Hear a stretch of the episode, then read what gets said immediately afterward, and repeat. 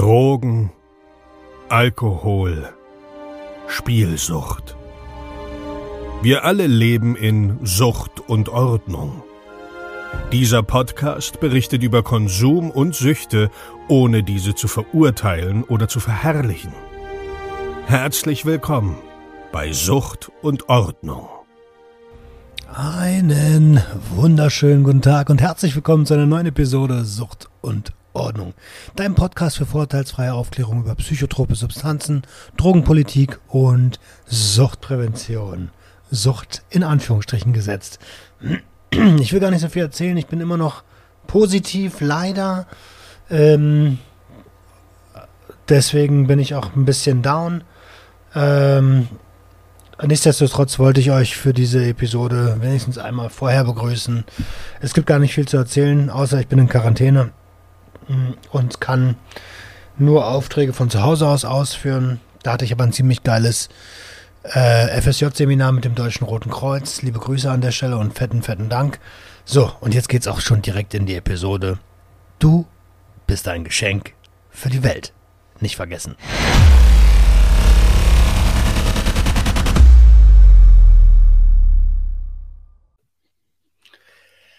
Einen wunderschönen guten Tag und herzlich willkommen zu einer neuen Episode Sucht und Ordnung. Dein Podcast für vorurteilsfreie Aufklärung über psychotrope Substanzen, Drogenpolitik und Suchtprävention. Gerne in Anführungsstriche gesetzt. Ich freue mich, dass du wieder eingeschaltet hast und du siehst es entweder auf YouTube schon oder du hörst es jetzt gleich. Ich bin nicht allein, wir sind heute zu dritt und zwar habe ich zwei wirkliche Special Guests am Start und ich beginne mit ähm, dem Dirk Netter. Dirk Netter ist Autor der ersten seriösen Publikation über Kratom. Dort geht es um die äh, Ethnobotanik, Anwendung und Kultur. 2019 ist das Buch erschienen, das jetzt gerade durch, durch den Bildschirm wandert. Ähm, und zwar über den Nachtschattenverlag. Link ist selbstverständlich in den Show Notes. Könnt ihr euch direkt nach der Episode gönnen. Hi Dirk, schön, dass du da bist. Grüß dich, Roman. Cool, dass ich da sein kann. Sehr, sehr, sehr gern. Und das Gesicht unten kennt ihr schon, die Stimme, die ihr gleich hört, kennt ihr schon. Ähm, mein lieber Freund Fabian Steinmetz ist am Start, seines Zeichens Doktor, Toxikologe und Mitglied des Schildower Kreises, Aktivist an vorderster Front zur äh, Entstigmatisierung über psychotrope Substanzen. Hi Fabian, schön, dass du da bist. Hi Roman, vielen lieben Dank für die Einladung immer von Herzen gern. Ihr Lieben, wir können ja den Hörer oder den, den, den äh, Zuschauer, ähm, also das ist jetzt der zweite Part, irgendwie war meine Leitung ja nicht so ganz stabil. Ähm, aber doppelt hält besser. Wir reden heute, wie der Name des Buches das schon vermuten lässt, über Kratom. Ähm, hat ja ganz, ganz viele verschiedene Namen und ich würde am, am besten anfangen mit der ersten Frage an dich, Dirk. Was ist denn überhaupt Kratom? Wo kommt denn das her? Was ist denn das? Also, Kratom äh, ist erstmal ein Baum, Mitragina speciosa auf Lateinisch, kommt aus Südostasien, so aus dem Raum Thailand, Malaysia, wird im großen Stil in Indonesien angebaut, aus hauptsächlich rechtlichen Gründen, kommen wir wahrscheinlich später nochmal drauf. Ähm, Konsumiert werden die Blätter des Kratom ohne die Blattvenen. In Europa bekommen wir hauptsächlich pulverisierte Kratomblätter, die dann im trockenen Zustand konsumiert werden. Das ist die Kurzform. Okay, also äh, auf jeden Fall schon mal eine, eine pflanzliche, äh, eine Pflanze, die dort konsumiert wird, nichts Synthetisches. Ähm, und trotzdem haben wir einen Toxikologen am Start. äh, wie wirkt denn Kratom, Fabian? Was macht das denn mit, mit, mit uns? Ja, also da sind halt ein paar Wirkstoffe drin, die eine ziemlich komplexe Pharmakologie haben. Man spricht auch gerne von einer Polypharmakologie, also dass quasi ein Stoff an verschiedenen Enden in unserem zentralen Nervensystem kitzelt, vor allen Dingen auch verschiedene Rezeptortypen oder Transporter etc. bedient. Und ähm, da ist es vor allen Dingen so, dass niedrige Dosen eher so einen stimulierenden Effekt haben. Erinnert so ganz entfernt vielleicht so an, an so, ja, so Speed, Ecstasy, aber wirklich ganz entfernt. Und je höher man mit den Dosierungen geht, desto eher wirkt es auch, ich sag mal, sedierend. Ähm, Und da erinnert es teilweise auch an Opioide, weil es natürlich auch, also vor Dingen das Stoffwechselprodukt vom Hauptwirkstoff. Und zwar, also der Hauptwirkstoff ist, der Hauptwirkstoff ist das äh, Mitrogenin. Und äh, das Hauptstoffwechselprodukt ist das 7-Hydroxymitrogenin, beziehungsweise ein Umlagerungsprodukt namens Pseudoindoxylmitrogenin. Ähm, ganz spannendes Thema. Ähm, die, dieser Stoff, beziehungsweise diese beiden Stoffe wirken halt auch als ähm, Opioid. Ähm, aber ich sag mal, die entstehen halt relativ langsam im Körper. Das heißt, man hat nicht so diesen, diesen Rush, wie man ihn beispielsweise hat, wenn man Heroin konsumiert. Äh, aber dennoch ähm, kann man deshalb ähm, Kratom auch ganz toll dazu nutzen, ähm, ähm um zum Beispiel äh, Schmerzen zu reduzieren oder auch um, wenn man entzügig ist, also quasi ähm, ähm, Opiatentzug hat, kann man ganz toll Kratom dagegen nutzen, falls man nichts Besseres zur Hand hat. Also ähm, deswegen, also sehr, sehr komplexe Pharmakologie, ähm, obwohl es eigentlich, ich sag mal, eine überschaubare Anzahl von Stoffen gibt und auch einen klaren Hauptwirkstoff gibt. Okay. Ähm, dieses breite Wirkspektrum hätte mit meiner unreflektierten Konsumzeit, glaube ich, dazu eingeladen, das so als Allzweckwaffe zu sehen. Ähm, glaubt ihr, dass, dass unreflektierte Konsumenten da draußen das genauso sehen, wie ich das gesehen hätte? Oder äh, gibt, gibt es da Erfahrungen, wie Kratom ähm, konsumiert wird? Also ähm, es gibt natürlich, also vom, ich sag mal, ähm, es gibt Menschen, die nutzen, also oder ich drücke was andersrum aus. Äh, es ist eine ähm, sehr heterogene ähm, äh, Nutzerschaft. Und es gibt dort darunter Menschen, die nutzen es als Schmerzmittel, als Substitut, aber auch als Genussmittel, als Partydroge. Und natürlich gibt es auch Leute, ähm, die sich einfach alles und äh, und ich sag mal, die sich dann damit auch entsprechend gefährden. Ähm, vielleicht an dieser Stelle so wahrscheinlich der wichtigste Safer-Use-Tipp, den werden wir bestimmt nochmal erwähnen, aber den kann man nicht oft genug sagen. Äh, Kratom nicht mit anderen Downern nutzen, beziehungsweise wenn man das tut, extrem vorsichtig dosieren. Ähm, damit spreche ich vor allen Dingen an auf ähm, Benzodiazepine und Opioide. Und ähm, Ketamin bin ich mir gerade gar nicht sicher, aber im Zweifelsfall auch besser nicht. Also generell alles, was Down macht, äh, ähm, erhöht auf jeden Fall diverse Risiken. Ich gehe mal davon aus, dass du hier auf die Atemdepression ansprichst, die ja bei Benzos und Opioiden in der, in der, im Mischkonsum äh, das Potenzial einer Atemdepression wirklich extrem erhöht ist. Ne? Auch, ja, ja. Also das ist so ein, ein Hauptgedanke. Wobei das Spannende ist, dass die Opioide, die im Körper entstehen, wenn man Kratom zu sich nimmt, ähm, da konnte bis jetzt nicht festgestellt werden, dass sie von sich aus quasi zu einer Art Depression führen. Aber das hat wahrscheinlich mit dieser Polypharmakologie zu tun. Das hat auch diese stimulierenden Effekte wieder äh, die Atmung anregen. Ähm, aber natürlich, wenn man sowieso Stoffe nimmt, die in die Richtung wirken, ähm, ist es auf jeden Fall riskant. Ähm, deshalb ähm, ähm, eher nicht. Aber natürlich sind noch andere Gefahren, wie zum Beispiel, ähm, dass man bewusstlos werden kann oder und also die ganzen Dinge, die, ich sag mal, damit verbunden sind, also auch, äh, ich sag mal, von, von Koma über Verunfallen und so weiter. Ähm, das sind natürlich auch Geschichten, weshalb man generell, würde ich fast sagen, Downer nicht miteinander konsumieren sollte. Mit, ich sag mal, Cannabis ist da noch so eine gewisse Ausnahme. Cannabis ist ganz gut verträglich, auch mit anderen Downern, aber ansonsten sollte man eigentlich Downer fast nie miteinander kombinieren. Ich überlege gerade mal so als Grundsatz eigentlich so sagen könnte. Ich glaube schon. Finde ich einen ganz guten Grundsatz im Sinne der Konsumkompetenz. Äh, Mischkonsum generell, da sollte man ziemlich genau wissen, was man da tut und wie die Substanzen im Körper wirken. Und wenn man das nicht weiß, dann am besten nicht, äh, äh, am besten keinen Mischkonsum betreiben. Ähm, Jetzt hat, ähm, jetzt hat Fabian schon so ein paar Gefahren angesprochen. Ich bin mir aber sehr sicher, dass in, ähm, in den Ländern, wo Substanzen traditionell genutzt wird, ähm, dass es da eigentlich so gut wie nie zu Substanzgebrauchsstörungen kommt. Ist das bei Kratom auch so und woran liegt denn das? Ja, also Natürlich gibt es auch dort Berichte von Menschen, die extrem viel Kratom nehmen. Mir sind da aber äh, gerade nur zwei sehr relativ alte Studien bekannt. Ähm, aber dass Menschen wirklich verelenden oder dass Menschen irgendwie nicht mehr von der Substanz loskommen, das ist tatsächlich in der Literatur nicht so weit bekannt. Ich kann mir vorstellen, und das ist wirklich eine Mutmaßung, weil woher sollte ich das wissen? Ich kann mir vorstellen, dass sobald eine Substanz in kulturellen Gebrauch eingebettet ist und, und nicht alleine im eigenen Wohnzimmer gemacht wird, dass es auch schon eine, eine soziale Regulationsfunktion gibt.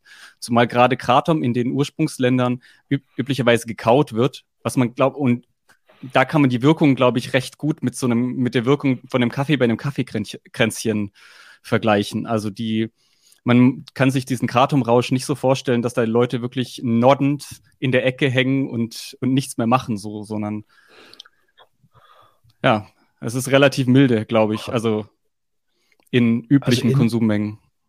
Ähnlich wie in, in äh, Mittel- und Südamerika ähm, Coca-Blätter kauen äh, das ist ja auch eher so Kaffee, äh, also eher kaffeewirksam. Ne? Schade, dass es die hier nicht gibt. Ne? um, ähm, jetzt hast du aber schon gesagt, die Literatur ähm, hat so wenig äh, übermittelt. Und du hast in, in der ersten Aufnahme auch schon gesagt, dass es schwierig oder bis zu einem gewissen Zeitpunkt relativ schwierig, Informationen zu kommen. Jetzt würde ich an der Stelle gerne fragen, was war das die Motivation, dein Werk zu schreiben? Ähm, oder was hat dich im, im Voraus äh, für dieses Buch bewegt? Also grundsätzlich ähm, waren das mehrere Beweggründe. Einerseits habe ich kannte ich Kratom so seit Anfang der 2000er so langsam in, in, in der Drogenszene, sage ich mal, bekannt wurde. Und es gab keine ernstzunehmende Literatur. Und damit meine ich halt ein, ein Standardwerk, das sich tatsächlich mit den Gefahren, mit dem Nutzen beschäftigt. Zweitens ähm, habe ich mich schon länger mit der Drogenkultur beschäftigt, auch als Soziologe habe ich ein Masterarbeitsthema gesucht. Und das dritte Ding ist, dass mir Substanzkunde sehr am Herzen liegt und auch die Gesundheit der Konsumierenden. So habe ich dann quasi eine Masterarbeit und ein Buch mehr oder weniger in einem geschrieben. Ja. Und wollte damit einfach ein bisschen was zur Safer Use beitragen. Was ja generell äh, ein sehr, sehr guter Gedanke, weil äh, wir leben in einer Konsumgesellschaft, aber Konsumkompetenz ist immer noch so ein Ding, was in den Kinderschuhen steckt, äh, auch wenn es natürlich Vorreiter gibt, die, ähm, die so, ja, den Weg so ein kleines bisschen geebnet haben. Äh, ja, weiter am Anfang. Also bei Alkohol ist man da auf jeden Fall weiter. Ähm, ich sag mal, da gibt es ja solche äh, Geschichten wie, ähm, also eine Aufklärungskampagne, kenn dein Limit. Ähm, sowas ist was, das macht bei vielen Substanzen Sinn. Ähm, bei Tabak versucht man momentan jetzt ein bisschen gegenzusteuern, weil man gemerkt hat, die Gesundheitskosten sind zu stark. Bei Kaffee sind die Probleme so gering, dass man da nicht gegen agiert. Ähm, das ist irgendwie das Spannende. Das ich finde, das äh, spiegelt sich auch ganz toll in unseren Gesetzen wieder, weil es gibt kein Gesetz, was Genussmittel reguliert. Es gibt so ein, so Tabak ist so ein bisschen für sich gestellt, Kaffee und Alkohol regelt man so ein bisschen mit den Lebensmitteln mit und ähm, ich sage mal, alles, was man hier so missbraucht, regelt man so ein bisschen bei ähm, äh, den Arzneimitteln mit, Stichwort Betäubungsmittelgesetz. Das heißt, generell gibt es für, es gibt noch nicht mal auf der gesetzlichen Ebene vernünftige Regulierungen. Äh, und das ist auch, auch so ganz spannend, wenn man sich mal zum Beispiel auch überlegt, falls man irgendwie Krato mal reguliert abgeben möchte, über was für ein Regelwerk eigentlich? Ja, weil wir haben das nicht. Wie gesagt, das passt. Wenn es ins Arzneimittelgesetz rein soll, dann muss man, braucht man ganz viele klinische Studien und muss in Apotheken abgegeben werden. Ähm, als für einen Genuss, also ich sag mal, als äh, ähm, Lebensmittel. Ähm, da wird es wahrscheinlich nicht diese Novel Food Verordnung quasi äh, überleben, ähm, weil es einfach, äh, ich sag mal, vor 1997 äh, keine große Konsumprävalenz in Europa gab. Und das heißt, da muss man dann ganz oft beweisen, wie sicher das ist. Äh, das Problem hat man ja gerade bei CBD. Und, ähm, ähm, und, wie, und, wahrscheinlich wird es noch nicht mal schaffen, weil es, ist, es gehen ja auch Risiken damit ein. Ja, das ist ja, ähm, aber auf der anderen Seite, ähm, wenn Kaffee nicht vor 1997 schon konsumiert worden sind, hätten wir wahrscheinlich mit Kaffee das gleiche Problem. Ähm, deswegen ähm, ja, also da gilt, also da gilt es noch viel zu ändern. Und äh, und wie gesagt, ich möchte jetzt auch gar nicht so viel über, über Gesetze und Regularien schwafeln. Das ist ja an sich ein sehr langweiliges Thema. Aber ich finde, das spiegelt schön wider, dass, ähm, dass es, ich sage mal, politisch gar keine Ambitionen gibt, äh, psychoaktive Substanzen vernünftig zu regulieren und Menschen darüber aufzuklären und sichere Substanzen zur Verfügung zu stellen. Absolut. Ich würde schon gern noch ein bisschen beim Gesetz bleiben, weil Kratom halt eben nicht im BTMG aufgeführt ist. Ich weiß gar nicht, ob es im neue psychoaktive Substanzengesetz drin ist, aber ihr beide nickt schon. Äh, nee, doch nicht. Okay. Ähm, aber es gibt einen florierenden Handel im Netz. Ähm, worauf sollten Menschen, die mit dem Gedanken spielen, sich Kratom ähm, zu kaufen, worauf sollten die denn achten, damit sie nicht irgendwie an ja, Scheißqualität geraten? Ja, also grundsätzlich ähm, ist es schwierig zu sagen. Man muss so ein bisschen den Verkäufern vertrauen, das will ich gleich mal vorausschicken. Ähm, man kann darauf achten, dass man das mhm. Kratom bei, bei äh, Menschen kauft, die es tatsächlich im Labor überprüfen lassen. Es gibt so eine Handvoll Verkäufer in Europa, die das tatsächlich machen, dass das Kratom so ein bisschen auf Insektizide, Pestizide und Schwermetalle untersucht wird. Da würde ich tatsächlich sagen, die paar Euro mehr Programm würde ich tatsächlich investieren. Auch wenn man natürlich nicht mit letzter Gewissheit sagen kann, dass dass es dann auch, dass die Daten korrekt sind, würde ich darauf, würde ich mich darauf mal verlassen. Und dann ähm, Punkt zwei, ich würde mal im Internet mich nach ein paar Foren umschauen. Es gibt tatsächlich Kratom-Foren, auch im deutschsprachigen Raum, in dem sich Menschen über die Chargen unterhalten und über die Vendors, bei denen sie ihr Kratom kaufen. Und sich da mal unterhalten, ob, ob das Kratom gut war, ob man zufrieden war. Es, äh, das ist nicht das Allerbeste, aber es gibt auf jeden Fall schon mal so ein, so ein ein Hinweis darauf, ob das Kratom gut sein könnte. Natürlich kann man dann noch sagen, viele Menschen ähm, essen das Kratom quasi mit per Toss and Wash, also sie schnappen sich einfach das Pulver, stecken sich den Mund, spülen es mit Wasser nach.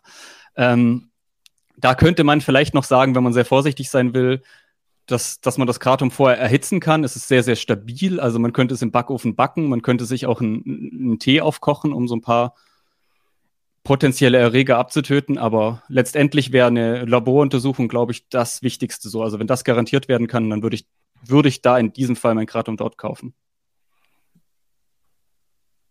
Okay, dann sind wir ja eigentlich schon äh, komplett beim Safer Use. Also äh, absolute Scheiße, dass es immer noch kein Drug-Checking gibt, außer halt in Thüringen das Pilotprojekt. Äh, Grüße an Miraculix an der Stelle. Ähm, wenn es das gäbe, dann, ähm, dann wären Konsumenten und Konsumentinnen auf der Seite ja schon mal ein kleines bisschen sicherer. Da es das aber nicht gibt, müssen wir andere Safer Use äh, Maßnahmen treffen. Und ich habe da mal ähm, von Fabian einen der besten Sätze gehört, den ich mir bis heute äh, äh, eintätowiert habe quasi, nämlich homogenisieren. Das funktioniert aber nur, wenn ich Blattmaterial habe, oder? Ja, man muss fairerweise sagen, ähm, dass das Kratom, was man hier eigentlich bekommt, äh, als grünes Pulver, das ist im Prinzip homogenisiert. Das ist ähm, also dadurch, also es ist schon komplett ziemlich fein durchmischt. Und ähm, mhm. was, aber das ist wiederum erhöht auch natürlich auch das Risiko, dass sich da irgendwo, äh, ich sag mal, an den, an den Oberflächen wieder irgendwelche Keime ablagern. Also dieses mikrobiologische Risiko ist halt ähm, dort. Ähm, und es ist halt, ich meine, bei Gewürzen ist es genauso. Wenn man halt äh, ständig hohe ähm, Mengen an Ge Gewürzen zu sich nimmt, die sehr fein gemahlen sind ähm, und dort halt gewisse so Schimmelpilztoxine sich ansammeln. Langfristig tut man seiner Leber nichts Gutes. Das ist halt so ein, äh, ähm, ein Problem. Und ich muss auch sagen, ich glaube, Kratonpulver wäre auch für Drug-Checking, auch für so ein, ich sag mal, so ein richtiges mit Chromatographien und so weiter. Ich weiß gar nicht, ob es dafür so geeignet wäre, weil ähm, an sich will man ja meistens damit Pulver und Pill analysieren ähm, die eine relativ große Dichte an Wirkstoff haben. Hier reden wir von einem Naturprodukt, wo Leute ein bis zehn Gramm am Tag konsumieren, ähm, also wenn sie konsumieren. Und das ist eigentlich eine ziemlich große Menge. Und bei dieser großen Menge sind dann wiederum die kleinen Mengen, die kleinen Konzentrationen sehr, sehr relevant. Das heißt, äh, da werden keine großen Mengen Schwermetalle sein, da werden keine großen Mengen Pestizide sein. Aber diese kleinen Mengen, die man dann teilweise dann, wenn man es halt wirklich therapeutisch nutzt, Substitutionsmittel ähm, gegen Rückenschmerzen, was weiß ich, dass man das quasi jeden Tag, ja, wir haben ja auch unsere Grenzwerte bei Glyphosat und so weiter und, ähm, und bei, bei Blei und Cadmium. Ähm, Im Prinzip will man halt versuchen, in allen Produkten, egal ob Medizin, Kosmetik, Lebensmittel, diese Werte so niedrig wie möglich zu halten. Und ich glaube, also ich in einem, in einem Drug-Checking-Sample würden wahrscheinlich so 100 ppm Blei gar nicht auffallen. Weil da geht es mehr darum, so diese Hauptwirkstoffe zu identifizieren. Deswegen, hier mhm. geht es wirklich mehr darum, ähm, deswegen habe ich auch ein bisschen diese Regulierung angesprochen. Es geht mehr darum, hey, wir hätten gerne Lebensmittelqualität. Wir hätten gerne, dass äh, unsere Lebensmittelinstitute ab und zu dort mal ein Audit machen oder Dokumente verlangen und äh, also die, diese, also eher so eine Umgehensweise. Ähm, übrigens auch bei Cannabis sehr relevant. Also ähm, auch das bei Cannabis nicht nur, dass es nicht schimmelt, sondern dass man auch wirklich ab und zu mal einen Test macht, dass da auch keine Schimmelpilztoxine sind und so weiter. Ähm, ja, Naturprodukte halt. Da muss man halt ein bisschen anders mit umgehen. Und vielleicht nochmal ganz, ganz kurz Anknüpfung zu dem, was ich eben gerade gesagt habe. Ähm, zwei typische Art und Weisen, wie Kratom vertrieben wird, ist zum Beispiel entweder als ethnobotanisches Anschauungsmaterial, also zum Angucken, für den interessierten Toxikologen oder Soziologen, der das dann in seinem Schrank stehen hat, ähm, als Anschauungsobjekt, oder beispielsweise als äh, grünes Farbpigment. Das kann man dann für die äh, begabten Künstler, die können das dann so dann anmischen und dann damit ein ganz schönes Grün an, äh, äh, an die Leinwand pinseln. Das heißt, damit sichern sich schon die Leute, die Vertreiber, damit ab, ähm, dass es nicht für den menschlichen Konsum ist. Das heißt, wenn im Nachhinein festgestellt wird, nehmen wir das nutzt jemand gegen Rückenschmerzen, äh, sagen wir mal wirklich mal fünf Jahre, äh, hält sich dabei aber ein gewisse, dass er ab und zu mal eine Pause macht gegen die Toleranz und hat einen guten Überblick, macht keinen Beikonsum, versucht relativ alles richtig zu machen. Die Person, wenn die zum Beispiel, äh, keine Ahnung, nach zehn Jahren Leberkrebs bekommt und dann äh, quasi denkt, okay, das lag bestimmt an dem Kratom und dann Samples einschickt äh, zu einer Forensik oder was weiß ich und dort wird dann festgestellt, oh ja, dort sind diese Insekten Pestizide oder diese Schwermetalle in hohen Konzentrationen drin. Und wir glauben, dass, ähm, äh, ja, dass, dass die Ursache ist für, meine, für, für den Leberkrebs beispielsweise. Dann kann immer noch der Produzent sagen, hey, warum schluckst du Farbe? Warum schluckst du Anschauungsmaterial? Ja? Und das das ist so ein Unterschied, den vergessen Leute oftmals in der Legalisierungsdebatte, auch wenn es um äh, Cannabis und Pilz und so weiter geht. Das eine ist, ob es quasi ein Straftatbestand ist, es zu besitzen. Ja, Stichwort hier Betäubungsmittel, NPS. Das andere ist aber, ist es ein reguliertes Produkt, womit sich auch Behörden beschäftigen, wo es Safer Use Guidelines gibt, ähm, wo es, also es gibt ja auch bei, bei Kaffee, bei Kaffee gibt es ja auch Empfehlungen von äh, Bundesamt für äh, gesundheitliche Aufklärung und so weiter. Oder wie viel Alkohol soll man am Tag nicht überschreiten? ähm, oder wie viel Lakritze, ja, Bundesinstitut für Risikobewertung, die sagen dann hier ab, ab, keine Ahnung, 100 Gramm Lakritze am Tag kann es sein, dass sich bei dir das Enzym erhöht und dann die Krankheit häufiger auftritt. Ja, also dadurch, dass es offiziell kein Konsumprodukt ist, waschen oder stehlen sich ein bisschen die, äh, die Produzenten aus der Verantwortung. Deswegen, das ist ein ganz, ganz komplexes Thema. Schwieriges Thema auch. Also, ähm, wo du gerade Schwermetalle gesagt hast, ich habe im, im Voraus äh, für die Episode äh, bei der Verbraucherschutzzentrale das Kratom ganz, ganz oft ähm, Nickel und Blei enthalten hat, aber auch schon äh, also ne, so eine hohe Salmonellenbelastung festgestellt wurde. Ähm, das sind genau die Problematiken, die du hier gerade ansprichst bei Bioprodukten. Ne? Ja, ich muss dazu Aber warum sagen, Metallbelastung? Ich muss vielleicht dazu sagen, also ich habe auch einmal mir einen Datensatz angeschaut ähm, über diese Schwermetalle. Und ja, die sind zu hoch. Die sind zu hoch im Vergleich zu unserem Lebensmittelstandard. Also die, die, die Resultate, die ich gesehen habe. Vielleicht gibt es nochmal irgendwelche anderen. Ähm, und da muss man dazu sagen, ja, das ist äh, für Dauerkonsum auf jeden Fall nicht gut. Aber wir sind trotzdem nicht auf einer Ebene, wo, ich sag mal, ein gelegentlicher ähm, ein, ein, ein, gelegentlicher äh, äh, Freizeitkonsum zu signifikanten Gesundheitsschäden führt. Muss man auch nochmal unterscheiden. Das eine ist, also man hat generell das Ziel, Schwermetalle so niedrig zu, ähm, ähm, zu, äh, zu haben wie möglich. Das ist so ein generelles Ziel bei allen Konsumgütern. Und ähm, dann hat, da hat man sich halt so ein bisschen geeinigt auf ähm, ähm, 10 ppm oder 20 ppm, also Parts per Million. Und ähm, wenn Gesundheitsbehörden so ein bisschen Stress machen, dann ist es meistens, dass man so minimal überschritten ist. Also das ist jetzt nicht immer, immer dramatisch. Das ist jetzt ja nicht wie in Leipzig, man kauft Cannabis, wo Bleisalz drüber gemacht ist, ja. Dann reden wir, im, dann sind wir einfach im Prozentbereich und nicht mehr im Parts per Million Bereich. Deswegen, man muss mal ein bisschen, manchmal muss man dann diesen Drama auch ein bisschen rausnehmen. Ähm, aber ja, Mikro, mikrobiologische Kontamination ist auch ein Problem. Salmonelleninfektionen habe ich bis jetzt noch nicht mitbekommen, aber natürlich, man will die so niedrig auch halten wie möglich. Ähm, nicht mehr als beispielsweise ähm, 100 Colony Forming Units, also das ist so, wie man das in Petrischalen, wie die so wachsen, man beschreibt die, zählt die ähm, und ähm, da gibt es auch so ein paar Standards, an die versucht man sich quasi äh, zu halten. Und ja, also wir sind definitiv nicht in dem Bereich, wo wir mit Lebensmitteln sein sollten, aber wir sind jetzt auch nicht meilenweit weg. Das muss man halt dazu sagen.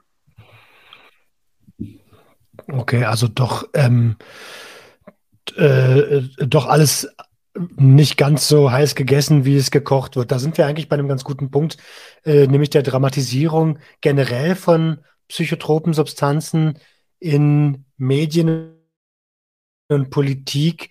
Äh, da wir ja heute Kratom als Thema haben, äh, glaubt ihr, dass das explizit bei der Pflanze dramatisiert wird oder dass die überhaupt noch gar nicht auf dem Schirm ist?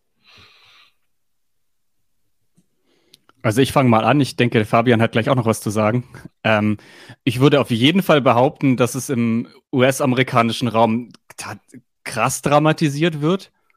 Also vergleicht man die tatsächlich vorhandenen wissenschaftlichen Fakten mit der Art, wie darüber äh, ähm, äh, kommuniziert wird, dann wird, dann ist es auf jeden Fall eine mal wieder die Sau, die durchs äh, Dorf getrieben wird, sprichwörtlich. Ähm, aber da haben wir natürlich auch eine ganz andere Konsumprävalenz. Ne? Also in Nordamerika ist es so, dass Kratom tatsächlich beworben wird, dass man es auch an Tankstellen kaufen kann, in Headshops kaufen kann und dass Leute das tatsächlich im großen Stil auch machen, ähm, anstatt sich irgendwelche Pharma-Opioide zu geben. Das ist nochmal ein ganz anderes Thema, aber auf jeden Fall, um es kurz zu halten, ich würde sagen, vor allem in den USA wird es sehr dramatisiert und es schwappt natürlich auf kurz oder lang auch zu uns rüber, wenn auch nicht in der Dramatik, in der üblicherweise in Nordamerika über sowas gesprochen wird. Aber ich gebe mal gleich weiter an Fabian. Ich würde es ich einfach nur verallgemeinern und sagen, ähm, jede Substanz, die zum Rausch konsumiert wird, die nicht traditionell schon von unseren Eltern und Großeltern konsumiert worden ist, wird immer dramatisiert, egal wie schlimm es ist. Ähm, also wieder Kratom ist ein Beispiel, ein anderes Beispiel wäre Lachgas. Ähm, dann kommt eine Studie raus, dass wenn, wenn Leute mehr als 100 Kapseln am Tag nehmen, dass denen die Finger taub werden. Und wenn man denen, die dann aufhören und eine Vitamin B12-Tablette nehmen, dass denen wieder gut geht. Ja? Es gibt Leute, die bauschen das auf. Ja? Also, und, und tun so, oh, Lachgras, voll gefährlich. Also, das ähm, ist ein generelles Phänomen. Und äh, deswegen, in dem Moment, wo irgendwelche Ämter irgendwas sagen über, oh, Schwermetalle und so weiter, ähm, natürlich äh, hat das auch was mit diesem Narrativ zu tun, was die gerne bedienen, weil die wollen ja niemanden zu einem Rauschmittelkonsum anregen. Das ist ja, also. Nachvollziehbar. Ähm, na, also getreu nach dem Motto, auch was der, Bauer, was der Bauer nicht kennt, das äh, ja, konsumiert er in dem Fall nicht. Ähm, trifft eigentlich ganz gut zu, ne? Also, das ist, das ist wirklich so. Ein Spruch, ähm, den mein Vater immer sagt, der mich wahrscheinlich geprägt hat, wobei es bei meinem Vater immer auf Essen bezogen war. ja, bei meiner Family auch. Ähm, also wir haben ja jetzt, äh, ich würde gerne noch mal ganz kurz auf die Pflanze eingehen und auf äh, Asien, Südostasien. Wie kam es denn dort zu diesem Kratom-Boom? Ähm, was meinst du gerade mit Kratom-Boom? Naja, du hast im, in der ersten Aufnahme ähm, gesagt, dass der Kratom äh, dass der Kratom-Konsum, also ich will jetzt nicht sagen medialer Boom, sondern dass der Konsum zugenommen hat, weil ähm, es finanziell andere Anreiz war, ne? Ja, verstehe. Ähm, genau. Äh, man muss wissen, in den 40er Jahren des 20. Jahrhunderts ähm, wütete ja doch der Zweite Weltkrieg in Südostasien wie wahrscheinlich den meisten bekannt ist, ähm, die Kriegskassen waren relativ leer und man hat den Krieg hauptsächlich durch Opiumsteuern bezahlt. Nun wurde das Opium teurer und die Leute, wie wir schon gehört haben, nutzen auch ger äh, nutzen gerne Kratom als Opium-ähnliche Substanz. Die Leute haben dann, eh, haben dann mehr Kratom konsumiert und dem Fiskus entgingen dann Opiumsteuern. Deshalb hat, so, die, so sagt man, ähm, die thailändische Regierung Kratom illegalisiert, um wieder den Opiumverkauf ein bisschen anzukurbeln. Dafür gibt es in der Literatur einige Hinweise, kann man sich, kann man sich nachlesen, äh, können den Link gerne in die Beschreibung packen. Ähm, Genau, Punkt zwei ist, ist das habe ich auch vorher in der Aufnahme schon gesagt, ähm, dass es wahrscheinlich auch rassistische Gründe gab, warum Kratom verboten wurde. Und zwar ist, war es so die Substanz der Wahl bei den muslimischen Minderheiten im Süden Thailands. Ja, und. Ähm, das Happy End erwähnen, dass äh, äh, Thailand inzwischen äh, wieder Kratom legalisiert hat. Das ist doch. Ah. Äh, ich, äh, Kratom, die rechtliche Lage ist sowieso Abs relativ komplex ich könnte jetzt gar nicht so äh, auswendig sagen, wie, wie, viel Prozent der Weltbevölkerung theoretisch einen legalen Zugang hat und wie viele nicht. Spielt natürlich in vielen Ländern ähm, kaum eine Rolle. In Europa ist es ziemlich durchmischt. Da habe ich so das Gefühl, so in eins von drei Ländern ist es verboten und in zwei von drei Ländern ist es theoretisch erlaubt, wie zum Beispiel Deutschland. Ähm, aber ähm, natürlich ist nicht in jedem Land, wo es theoretisch erlaubt ist, ist, äh, ist es sonderlich verbreitet. Genau, in den USA hatten wir schon, dort gibt es halt einen gewissen Boom und in Südostasien quasi einen kulturellen Gebrauch, den man jetzt halt auch wieder in Thailand stattgibt, was ja, ich sag mal, ähm, sehr positiv zu bewerten ist. Absolut. Also ähm, Konsumenten nicht äh, zu stigmatisieren oder nicht äh, Rechte vorzuenthalten, ist immer erstmal eine, eine gute Sache. Ähm, wie, Jetzt habe ich so eine direkte Frage an euch beiden. Wie wurde denn traditionell Kratom in, ähm, in Asien verwendet? Also ich gehe mal davon aus, dass es nicht nur zu Rauschzwecken verwendet wurde. Und daran würde ich gleich eine, eine Frage an äh, Fabian anschließen. Ähm, gibt es in Europa medizinische Verwendungen mit Kratom? Dann fange ich mal an. Also in Südostasien werden in aller Regel die frischen Blätter verwendet. Und zwar werden die einfach gekaut und die Blattadern dann weggeschmissen. Das können mitunter auch ganz, ganz schön große Haufen sein an einem, an einem Abend. Das ist einfach so ein, so ein Gemeinschaftsding, einfach nebenher Kratom zu kauen. Ähm, gleichzeitig wird Kratom auch äh, als Tee gekocht und einfach ganz normal getrunken. Ich würde sagen, das ist nicht unbedingt ein Rauschzweck, sondern einfach so eine, so eine kulturelle Sache. Gleichzeitig wird in, in Asien, aber auch in Afrika werden wird nicht nur Kratom, sondern auch andere, Gattung, also andere Arten der Gattung Mitragina ähm, ethnomedizinisch verwendet, hauptsächlich als Schmerzmittel oder als Antidurchfallmittel. Das sind so die Hauptverwendungszwecke, okay. würde ich sagen. Ähm, was ja auch Sinn macht, ne? Also wenn die Opioid-Komponente, die wird höchstwahrscheinlich schmerz, schmerzstillend wirken. Ne? Ähm, und, und haben wir, haben wir Verwendungen in der in der europäischen Medizin heutzutage? Also mir ist nichts bekannt. Also zum Beispiel, also irgendwie eine Kratom-Monographie oder sowas, ähm, wo das zum Beispiel als Arzneidroge beschrieben ist, ist mir jetzt nicht bekannt. Ähm, theoretisch ist es möglich. Ähm, Kava Kava ist zum Beispiel so ein Beispiel, auch wieder wo. Es wird irgendwann, äh, also Kava Kava ist, äh, ähm, ähm, ich, ich ist, ist, eine, ist es eine Rinde oder eine Wurzelrinde? Ich bin mir gerade gar nicht sicher. Ähm, auf jeden Fall auch ein, ein, südostasiatischer äh, äh, Pfefferverwandter. Und es wirkt halt auch so entspannt, ein bisschen lokalästhetisch. Ähm, und ja, meistens trinkt man daraus so, so, auch so, ein, äh, so eine milchige Suspension. Ähm, kann sich darüber streiten, was schlimmer schmeckt, Kratom-Suspension oder ähm, äh, Kava-Kava-Suspension. Das wäre mal ein lustiger Abend, so verschiedene Suspensionen testen und sagen, was am schlimmsten schmeckt.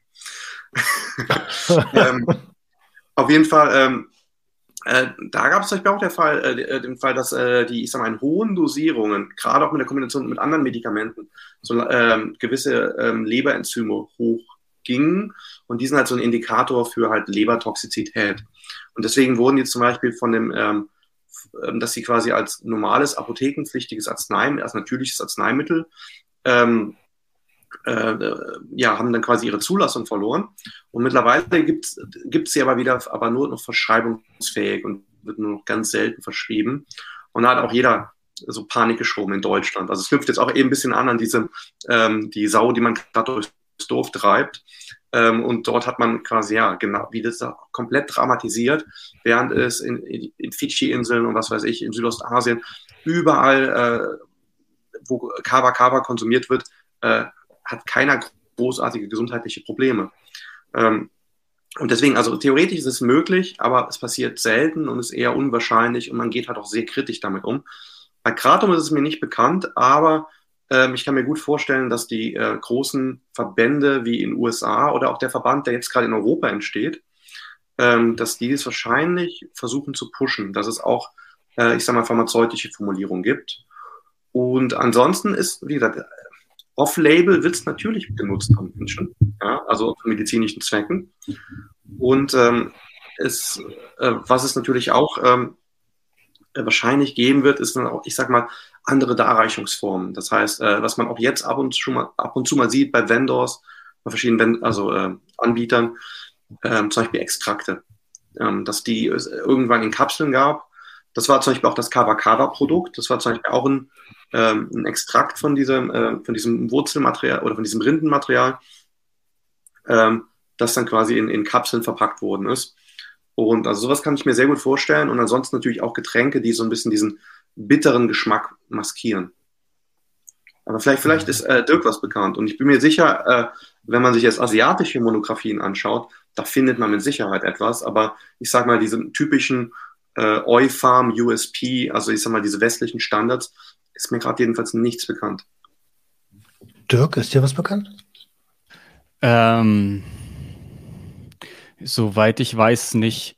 Also es, es gibt noch einen Fun Fact, den ich irgendwie noch, noch für Nerds irgendwie reinhauen kann. Ich habe im Hinterkopf, dass in den 1930er Jahren mal französische Forscher dran waren, ähm, Mitragynin als Chinin-Alternative bei der Malaria-Behandlung einzusetzen. Da, äh, das stand, glaube ich, bei Janssen, Janssen und Prast 1988. Das war ein berühmter Kratom-Aufsatz in der Literatur. Da kann man das nachlesen, aber ich, ich habe das nicht mehr komplett im Kopf, nur falls es Nerds gibt, die es nachschauen wollen. Äh, liebe Grüße an Dr. Ogner an der Stelle. Ähm, ja, Grüße von mir. Aber wo wir, ja, äh, er wird sich freuen, deine Stimme zu hören, Fabian. Ähm, aber du hast gerade einen ganz, ganz wichtigen Punkt gesagt. Ich glaube, und das ist ja auch das, was du generell gesagt hast, gerade missbräuchlicher Konsum, egal um welche Substanz, ist immer eine Art der Selbstmedikation, ne? Ähm, weil man ja versucht, eine äh, Disharmonie, vielleicht sogar ein Trauma, ähm, ja, auszugleichen. Und ähm, das funktioniert in äh, Überraschung, funktioniert meistens nicht. Also, ähm, wie, wie ist denn das bei, ähm, bei Kratom mit Konsumpausen? Weil ich habe ähm, ich habe aus der Community ein, zwei Leute, die haben tatsächlich echt Probleme, äh, konsumieren Kratom gefährlich, wirklich ähm, und haben mich angeschrieben, ob ich einen Rat habe, den ich natürlich nicht habe, so außer vielleicht den Konsum runterzuschrauben und sich Hilfe zu suchen. Ähm, wie, wie seht ihr das? Wie würdet ihr äh, also Konsumpausen empfehlen, was ja gleichzeitig Konsum impliziert zu empfehlen, aber ähm, ihr wisst, worauf ich hinaus will, ne? Ich rede mich gerade um Kopf und Kragen. Also mir fällt da auch nur äh, ein, dass man zum einen, ähm, also jetzt, was das, ich sag mal, das Körperliche angeht, dass man ausschleicht. Das ist generell, also ich weiß, also irgendwie, viele, viele machen es nicht im ganzen, in diesem ganzen Opioid- und Opiat-Kontext, aber ich verstehe es eigentlich nicht. Also ich würde immer bei allen Leuten immer empfehlen, ausschleichen, gerade wenn man, ich sag mal, auch wenn es eine relativ leichte Entzugssymptomatik ist, also eher so eine leicht, leichte Grippe, dann würde ich trotzdem abschleichen. Warum, wenn man es nicht braucht? Die Frage ist halt, inwieweit man es äh, von der psychologischen Komponente her braucht.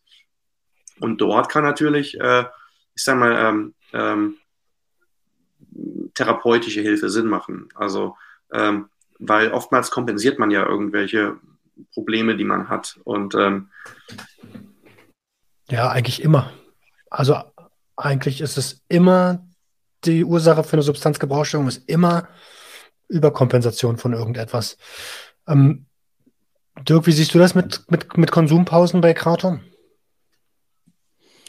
Äh, ich kann Fabian eigentlich fast nur beipflichten. Ähm, ich würde da generell sagen, wir sind ja jetzt schon mehr oder weniger in diesem größeren Feld von, von Safer Use.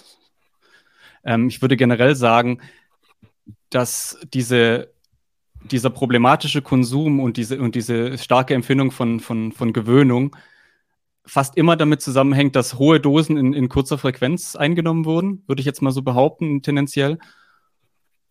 Und dass das generell eigentlich vermieden werden soll. Man, ja, natürlich ist das immer so eine Sache, wenn es eh schon so weit ist, und ist es kein guter Rat, aber ich würde trotzdem sagen, es gar nicht erst so weit kommen lassen, ist vielleicht das Schlauste, was man sagen kann. Hm. Fabian? Na, ich wollte nur sagen, also eigentlich merkt man ja in dem Moment, wo man eine Toleranz aufbaut. Und das sollte man immer im Hinterkopf haben, bei allem, was Opioid wirkt.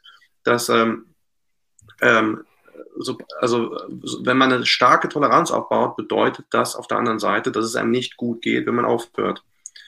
Und ähm, also und, und spannend ist, dass viele Leute, dass, denen das sogar bewusst ist. Also wenn man so Biografien liest, es gibt viele Leute, die äh, verschiedene Opioide genommen haben und äh, immer sich mal wieder so rantasten, wie ist es und schaffe ich selber aufzuhören und so. Das sieht man eigentlich sehr oft, also auch bei Leuten, die äh, die mal, keine Ahnung, in einem Methadon-Programm kennenlernt und die schon zehn Jahre dabei sind, äh, die erzählen einem trotzdem oft, dass es so, dass sie äh, sich mal sich, sich schon mal runterdosiert haben und gedacht haben, oh ja, ich krieg das ja voll gut hin. Und beim nächsten Mal gehen sie dann umso leichtfertiger damit um. Ähm, das ist natürlich auch so eine gefährliche Selbstsicherheit. Ähm, aber ja, schwierig. Also wie gesagt, äh, ähm, ähm, Psychotherapie und Ausschleichen, ähm, das sind so wahrscheinlich die wichtigsten Tipps, ähm, wenn man sich natürlich nicht mehr selber helfen kann. Ich weiß ja nicht, man muss auch nochmal feststellen, was sind, die, was sind die individuellen Probleme von den Leuten? Also ähm, ist es wirklich Zeitdruck, weil bei denen die Leber kaputt geht, weil sie ganz viele Dinge gleichzeitig nehmen? Ähm, oder ist es, dass sie nichts mehr gebacken bekommen? Ob man jetzt, ich sag mal, einen Monat im Leben jetzt äh, schneller wieder was gebacken bekommt oder später, ist, macht jetzt auch nicht, jetzt nicht so viel aus. Ähm, ich sag mal, es ist immer die Frage, ähm, generell bei Substanzgebrauchsstörung, ja, diese Störungskomponente, was stört einen denn? Und wie sehr stört es einen? Stört es einen so sehr, dass man bereit ist, was zu ändern? Und ich persönlich bin ja einer, der auch sagt, äh, also jeder, der, ich sag mal, äh, komplett Abstinenz, abstinent leben möchte oder, äh, oder zumindest die Substanz, mit denen er Probleme hatte, ähm, definitiv nicht mehr konsumieren möchte. Ja, super. Wenn die Person das schafft, super. Ähm, aber anderweitig sollte man sich einfach überlegen, okay, was ist denn ein Konsummuster, mit dem ich, mit dem ich klarkomme? Ja, wo habe ich vielleicht sogar einen Nutzen? Habe ich vielleicht einen Nutzen, wenn ich, also ein typisches Beispiel, jemand, der je, jeden Tag kifft und, äh, und äh, die Person kann man äh, teilweise relativ leicht überreden von, hey, machst du noch am Wochenende, aber dafür, oder machst, oder zumindest nur noch abends und nicht mehr schon morgens anfangen, aber dafür merkst du richtig was. Weil erst wenn du mal ein paar Stunden nicht bekifft warst, merkst du auch wieder was, wenn du kiffst. Und ähm, ähnlich, so ähnlich ist bei vielen Substanzen. Das heißt, äh, oftmals hat man ja auch dadurch die, die, einen direkten Mehrwert, auch was den Rausch angeht. Und wie gesagt, man muss halt schauen, was stört ein, also Stichwort Substanzgebrauchsstörungen, und dann halt ähm, Gegenmaßnahmen ergreifen. Und, ähm, und wenn man es selber nicht hinbekommt, kannst du halt zwei, dreimal versuchen mit verschiedenen Strategien, dann einfach Hilfe. Sich einem Freund anvertrauen und äh, diverse Telefonnummern ähm, da hast du wahrscheinlich die besten Tipps in deinem Kanal. Äh, da habe ich tatsächlich einiges an, an, an Nummern und Kontakten. Und ähm, bei, du rennst bei mir da offene Türen ein. Also äh, man weiß das ja, dass ich 21 Jahre lang extrem gefährlich konsumiert habe. Äh, und trotzdem bin ich ein Verfechter von Konsumkompetenz, denn ähm, ich glaube ganz fest daran, und das kann ich immer nur wiederholen, wenn dieses Trauma, was man überkompensieren wollte durch Konsum, was nicht funktioniert, was logisch ist jetzt im Nachhinein betrachtet, wenn das verarbeitet ist, dann ist auch die Grundlage für problematischen Konsum nicht mehr vorhanden. Und dann in meiner Theorie, meines Erachtens, bitte nicht als, äh, als Handlungsanweisung sehen, ähm, sollte das mit dem gesunden Konsum eigentlich wieder funktionieren, wenn man dann weiß, was gesunder Konsum ist und das auch lernt. Ich sag's euch, wie es ist. Meine Problemsubstanzen fasse ich nicht mehr an. Aber also, wenn ich einmal im Jahr mir äh, einen LSD-Trip reinfahre, dann bin ich glücklich. das ist so. Um, so Amen. Ähm, wie, wie, ist denn das aus, aus, äh, aus toxikologischer Sicht? Welche Gefahren kann und, und da sind wir ja eigentlich schon beim Thema missbräuchlicher Konsum, ähm, den wir ja gerade eben ausführlich ausgerollt haben. Welche Gefahren kann denn ein gefährliches Kon äh, Konsummuster mit Kratom aufweisen? Also ziemlich ähnliche Gefahren wie äh, alle anderen psychoaktiven Substanzen auch. Ich sage mal mit einem gewissen Abhängigkeitspotenzial. Äh, das heißt, also diese typischen psychischen Ge Geschichten, ähm, dass man äh, äh, sich selber vernachlässigt, dass man äh, äh, Freunde, Job, Familie und so weiter vernachlässigt. Das ist äh, eine Komponente. Eine andere Komponente ist, ähm, dass man, ich sag mal, ähm, ähm, vor allem seiner Leber und teilweise auch der Niere nichts Gutes tut. Ähm, das hat aber auch ein bisschen was damit zu tun, was das jeweils für ein Produkt ist. Also hier spielen natürlich auch ähm, ja, äh, potenzielle äh, Schadstoffe, ähm, äh, wie eben schon angesprochen, eine Rolle, äh, aber auch die Stoffe natürlich selber. Ähm, auch äh, bei hohen Dosen kommt man, in, kommt man bei jeder Substanz irgendwann in irgendeinen toxischen Bereich. Ähm, viel, also Daten zu Konzentraten gibt es nicht viele, aber ich sag mal, alle äh, ich sag mal, Hospitalisierung hatten, hatten äh, meines Wissens entweder was mit Milchkonsum oder mit Konzentraten zu tun. Ähm, das Risiko für Atemlähmung ähm, ist an sich nicht so hoch wie bei anderen Opioiden. Äh, das hat was auch mit diesen sympathomimetischen Effekten zu tun, also diesen leicht stimulierenden Effekten, die halt immer mitschwingen in dieser Polypharmakologie. Ähm, aber wenn man diese mit anderen Substanzen mischt, die quasi auch, ich sag mal, äh, Vitalfunktionen unterdrücken oder äh, Atemfrequenz oder äh, Atemvolumen reduzieren, also Stichwort Benzodiazepine, ähm, Opioide, ähm, dann können natürlich diese Effekte verstärkt werden. Und äh, es ist sehr, sehr selten, aber es gibt schon Todesfälle. Aber wie gesagt, das sind halt äh, äh meines Wissens alles ähm, Mischungen mit anderen Substanzen. Aber es hat wahrscheinlich was beigetragen. Ähm, es ist genau, wenn jemand äh, ganz viel Crystal Meth Intos hat, kann es sein, dass er noch gerade so überlebt und eine Tasse Kaffee, ja, das macht den Unterschied, dass man dann Herzkasper bekommt. Ja, und ähnlich kann man sich das vielleicht auch so mit Kratom vorstellen. Ähm, es ist einfach eine psychoaktive Substanz und äh, da sind, gehen natürlich äh, gewisse äh, psychische und physische Risiken mit ein, wenn man es konsumiert. Deswegen sollte man es einfach äh, bewusst konsumieren. Und man muss ganz einfach das auch nochmal betonen, die, wenn wir, ich sag mal so betonen, dass an sich das ähm, Kratom relativ sicher ist, dann beziehen wir uns trotzdem hauptsächlich auf den traditionellen Konsum. Das heißt, wenn man dann Mengen konsumiert oder zu Gelegenheiten konsumiert, die untypisch sind für die Referenzgröße, ja, und spricht auch in der Toxikologie von der History of Safe Use. Das heißt, man hat einfach Daten von einer größeren Bevölkerung, die irgendwas schon ganz lange konsumiert und kann von daher sagen, äh, ja, das ist sicher und, und man kann das auch sagen, bevor man tausend Ratten tötet und Experimente macht und so weiter. Einfach aufgrund dieser Datenlage. Aber die bezieht sich, wie gesagt, nur darauf und nicht darauf, dass sich irgendwelche Leute irgendwelche Extrakte kochen und sich die, ähm, keine Ahnung, wie applizieren. Ähm, äh, Dirk, hast du eine, gibt es sowas Faustregel, äh, ähnlich der Schulgin-Regel bei MDMA, ähm, zu Kratomkonsum, also Körpergewicht mit Mikrogrammen oder so? ähm, Körpergewicht ist schwierig. Ähm, da vielleicht kann Fabian nachher was dazu sagen, da kann ich keine Angabe machen. Aber ich würde generell sagen, dass Leute, wenn sie im Internet Dosen empfehlen, meist viel zu hoch ansetzen bei Kratom. Also äh, als ich mich das erste Mal damit beschäftigt habe, habe ich überall gelesen, drei bis fünf Gramm oder so. Und ich würde sagen, auf keinen Fall. Ich würde sagen, wer, wer es nicht lassen kann, ich würde bei, bei einem Gramm anfangen und dann gegebenenfalls nach, nach oben dosieren und auf keinen Fall erstmal die 5 Gramm überschreiten. Leute, die so in dem 10 Gramm Bereich sind, was man manchmal auf Reddit oder sonst wo im Internet liest, das sind in aller Regel Leute, die irgendwelche medizinischen Probleme haben und dann auch einen Grund haben, so hohe Dosen zu nehmen. Okay.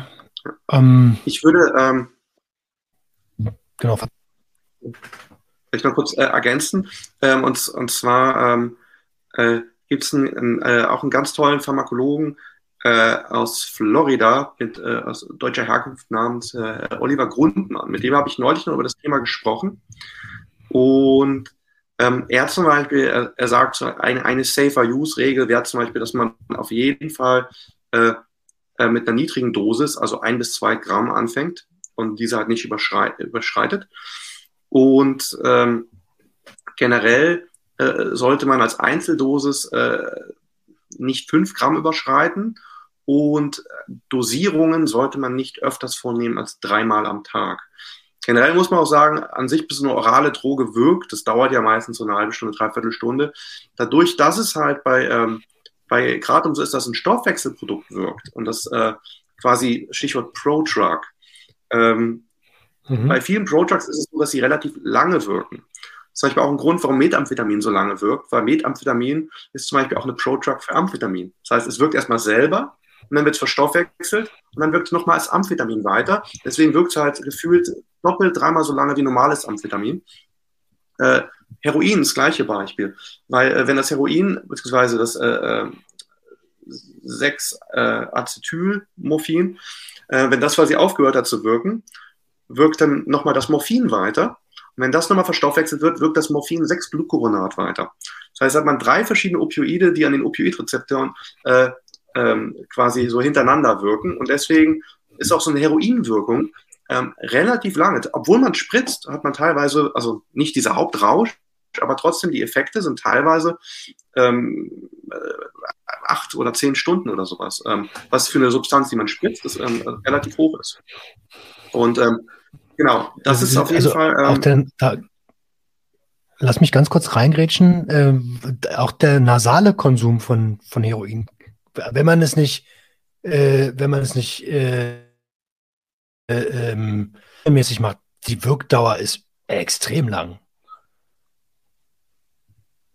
Sorry, mehr ja. wollte ich gar nicht sagen. Ja, ich, ich, versuche nicht unhöflich zu sein, es ist einfach nur die Latenz. Deswegen falle ich in, ins Wort. ähm, genau, das, das wollte ich nur ganz kurz so als äh, äh, Ergänzung, so, also mal so grobe Grammmengen. Ähm, wo er das her hat, weiß ich gerade gar nicht, aber er ist, also er ist, er ist eine Koryphäe auf dem Gebiet und das, da habe ich vollstes Vertrauen äh, zu ihm.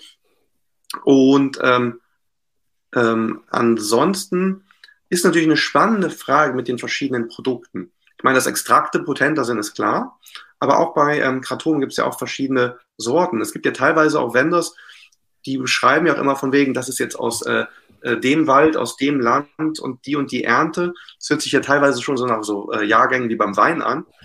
Ähm, und ich sage mal, um mal vielleicht mal was Einfaches anzufangen, vielleicht und da bin da, die Frage, die gebe ich mal in Dirk weiter, weil ich bin mir da selber nicht so ganz schlüssig. Ähm, ich habe mich da wahrscheinlich nicht genug mit beschäftigt. Und zwar, äh, Cannabis äh, unterscheidet man immer so zwischen Indica und Sativa. Und ich muss sagen, da hat, hat man in den letzten Jahren sehr fe festgestellt, dass es an sich eine relativ unsinnige Unterscheidung ist, abgesehen von der Botanik. Da gibt es ein paar spannende Links, aber was Wirkstoffe angeht, ist, ist, kann man gar nicht sagen, dass Indica alle die Richtung wirken und Sativa alle die Richtung wirken. Das ähm, wurde so ein bisschen in den letzten Jahren Gott sei Dank widerlegt, was jetzt die Forschung ein bisschen objektiver macht. Bei Kratom spricht man gerne von, ich glaube, diesen Red Veins, also rote Venen, äh, grüne Venen und weiße Venen. Und da sagt man mal, ich glaube, weiß soll so ein bisschen mild sein, rot soll eher potent sein und grün soll so in der Mitte sein. Ähm, ich frage mich, ich habe mir, glaube ich, noch nie Analytikdaten angeschaut ähm, dazu. Deswegen frage ich mich gerade, ähm, sind die Unterschiede wirklich so signifikant?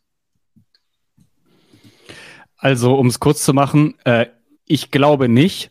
Ich habe mich damit, das mache ich jetzt nicht als Verkaufsmerkmal, aber ich habe mich damit läng länger in dem Buch beschäftigt, kann man auch nachlesen. Ähm, das ist ein bisschen komplexer, deswegen sage ich das. Ich habe viel Literatur dazu ausgewertet und ich halte das zum großen Teil einfach nur für Verkaufskriterien. Also man sagt ja, um das zu ergänzen, weiße Sorten sollen eher aktivierend sein, rote Sorten eher sedierend und grüne irgendwie so eine Mischung aus beidem. Und dann gibt's noch Mengda und Horned und, und hier aus Indonesien und Borneo und sonst was. Ich halte das mangels Informationen einfach für Marketing. Also ich, ich habe das auch noch nie in der seriösen wissenschaftlichen Literatur gefunden, dass es irgendwie unterfüttert worden wäre. Und ich glaube, dass vieles davon auch einfach mit Erwartungseffekten zu tun hat und mit Dosis. Natürlich ist, ist, wenn ich irgendwie länger Kratom konsumiere und ich irgendwie fünf Gramm auf einmal nehme, natürlich ist es dann mehr sedierend, als wenn ich irgendwie ein Gramm nehme, dann ist es eher aktivierend. Aber ich glaube wirklich, dass diese aktivierende und sedierende Komponente hauptsächlich an Set und Dosis hängen. Ich habe auch noch von, von Gold gelesen, also äh, grün, weiß, rot und Gold. Das sind wahrscheinlich die, die Thai-Sorten, die du gerade genannt hast.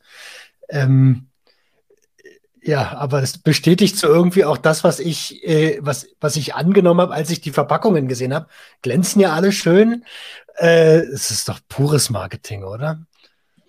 Also man muss dazu sagen, es gibt schon morphologische Unterschiede zwischen verschiedenen Pflanzen. Also es gibt wohl schon äh, Pflanzen, die hauptsächlich rote Venen ausbilden und Pflanzen, die hauptsächlich weiße Venen ausbilden. Ich habe das auch selber schon gesehen, also halt bei europäischen Pflanzen, die halt nicht, nicht höher als hüfthoch waren. Mm, aber ich, wie gesagt, ich, ich, ich würde mich dagegen wehren, zu, denen dediziert Wirkungen zuzuschreiben. Es existieren auf jeden Fall auch von botanischer Seite aus keine bekannten Kultivare. Also es gibt nur Mitragina speciosa. Es gibt keine wissenschaftlich bekannten Subvarietäten. Jetzt hattest du vorhin gesagt, ähm, dass äh, mittlerweile Kratom, und das, der Übergang gefällt mir ganz gut gerade, in Indonesien überwiegend angebaut wird und, und das rechte Gründe hat. Kannst du äh, uns das mal erläutern, bitte? Da war gerade eine kurze Latenz. Du hast gefragt, dass es, ob es rechtliche Gründe hat, dass äh, hauptsächlich in Indonesien angebaut wird. Richtig, richtig. Gut, dann habe ich mir das, habe ich mir das gut zusammengereimt. ja, ähm, Kratom war ja bis, bis kürzlich noch in Thailand verboten, ist in Malaysia immer noch verboten. Äh, in Indonesien war es nicht verboten. Das heißt, da konnte sich halt eine, eine große Industrie entwickeln, die vor allem halt auch für den, für den ähm, westlichen Markt produziert. Also die haben einfach den, den Fortschritt, dass sie halt große Plantagen schon anlegen konnten. Ich vermute mal, dass Thailand jetzt nachzieht, dass sie auch da das große Geld gewittert haben, weil Kratom ist tatsächlich für die Erzeugerländer schon ein Goldgeschäft. Aber ja, das ist der Grund. Hm. Okay, macht ja auch irgendwie Sinn. Ne? Ähm, und höchstwahrscheinlich ist es auch der finanzielle Hintergrund, warum Thailand sagt, da mischen wir mit. Äh, ja. ja. das muss man schon auch ganz deutlich sagen. Oh, Verzeihung. Nee, alles in Ordnung. Alles in Ordnung. Das muss man schon ganz deutlich sagen. Ja, das, das war die Latenz gerade. Ich wollte gar nicht ins Wort fallen. Ich wollte sagen, ähm, man muss das natürlich in Thailand auch sehen, dass Thailand wahrscheinlich eher nicht vordergründig an einer progressiven Drogenpolitik liegt. Das kann man dieser Militärjunta, glaube ich, nicht unterstellen, sondern das sind, glaube ich, schon hauptsächlich äh, monetäre Gründe. Äh, spannend wäre in dem Zusammenhang zu gucken, ähm, wie werden denn hier die Bauern behandelt? Gibt es da, gibt's da Datenlagen zu? Also wir wissen ja aus Südamerika dass, äh, und auch aus Afghanistan, ähm, dass die, die Bauern der Produkte meistens ja das schwächste Glied in der Kette sind. Ne? Das ist eine super spannende Frage.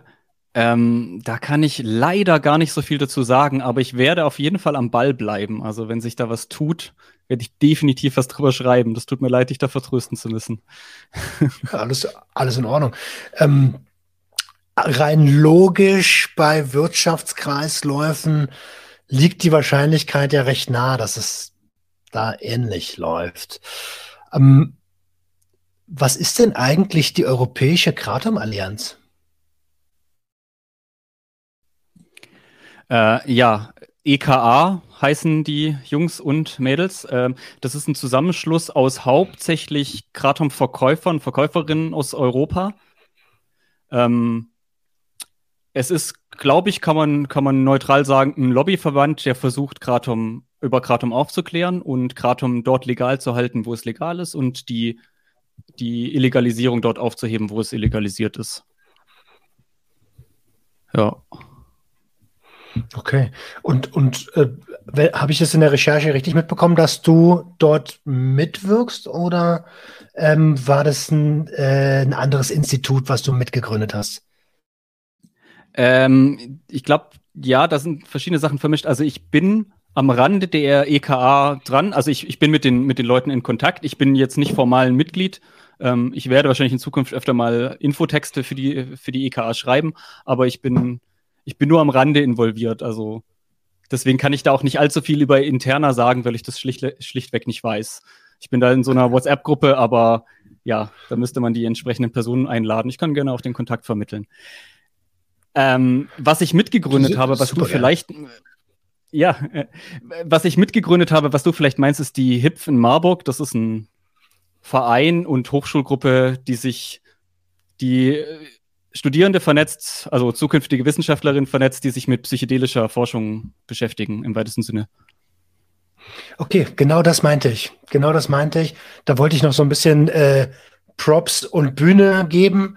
Ähm, in, in, in, inwieweit äh, in, in, was äh, inwieweit arbeitet ihr dort äh, mit den mit den äh, kommenden Wissenschaftlern das auf einer entstigmatisierenden Ebene oder wie was was passiert da? ja, ähm, in erster Linie ist es eine Plattform, also wir versuchen interdisziplinär zu sein, also das ist das I in HIF.